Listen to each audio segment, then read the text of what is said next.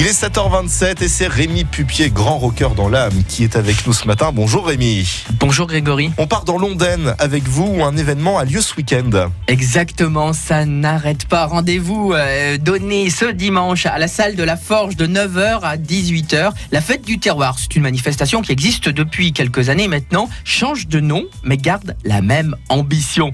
Place désormais aux rencontres gourmandes terroir. Alors, c'est une trentaine d'exposants, des produits artisanaux, du savoir-faire euh, et ici, rien ne change sauf le nom et le lieu. Vous n'avez aucune crainte, chers amis visiteurs. Il va y avoir plus d'un millier de personnes qui vont venir, comme chaque année, à la salle de la Forge pour les rencontres gourmandes terroir. Alors, ça a lieu où précisément et qu'est-ce qu'on va y trouver, Rémi? Alors, cette année, ce sont les portes de la salle de la Forge qui ouvriront dès 9h et ça jusqu'à 18h pour une journée dédiée aux bons produits, au plaisir de la bouche et de la table. L'entrée est à 2,50 euros, sachant que chaque visiteur se verra remettre un sac un verre. Alors, sucré, salé, viande, vin ou autre alcool, ça garnira ces étoiles de cette 26e édition organisée non seulement par la ville du Chambon-Feugerolles, mais la CCF, c'est l'association des commerçants du Chambon-Feugerolles.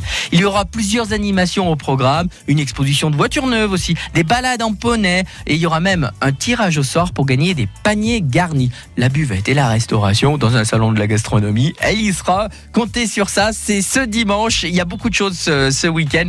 C'est euh, bien sûr dans la vallée de Londres, au Chambon-Feugerolles, rencontre gourmande terroir. Régalez-vous Et merci Rémi, vous avez fait un heureux. Hein. David a entendu le mot buvette d'un seul coup. euh, voilà, les oreilles se sont dressées d'un seul coup. Au taquet. Au taquet. Rémi Pupier, je vous souhaite un bon week-end. Bon week-end à tous. Et rendez-vous lundi pour mettre en lumière cette fois les artisans.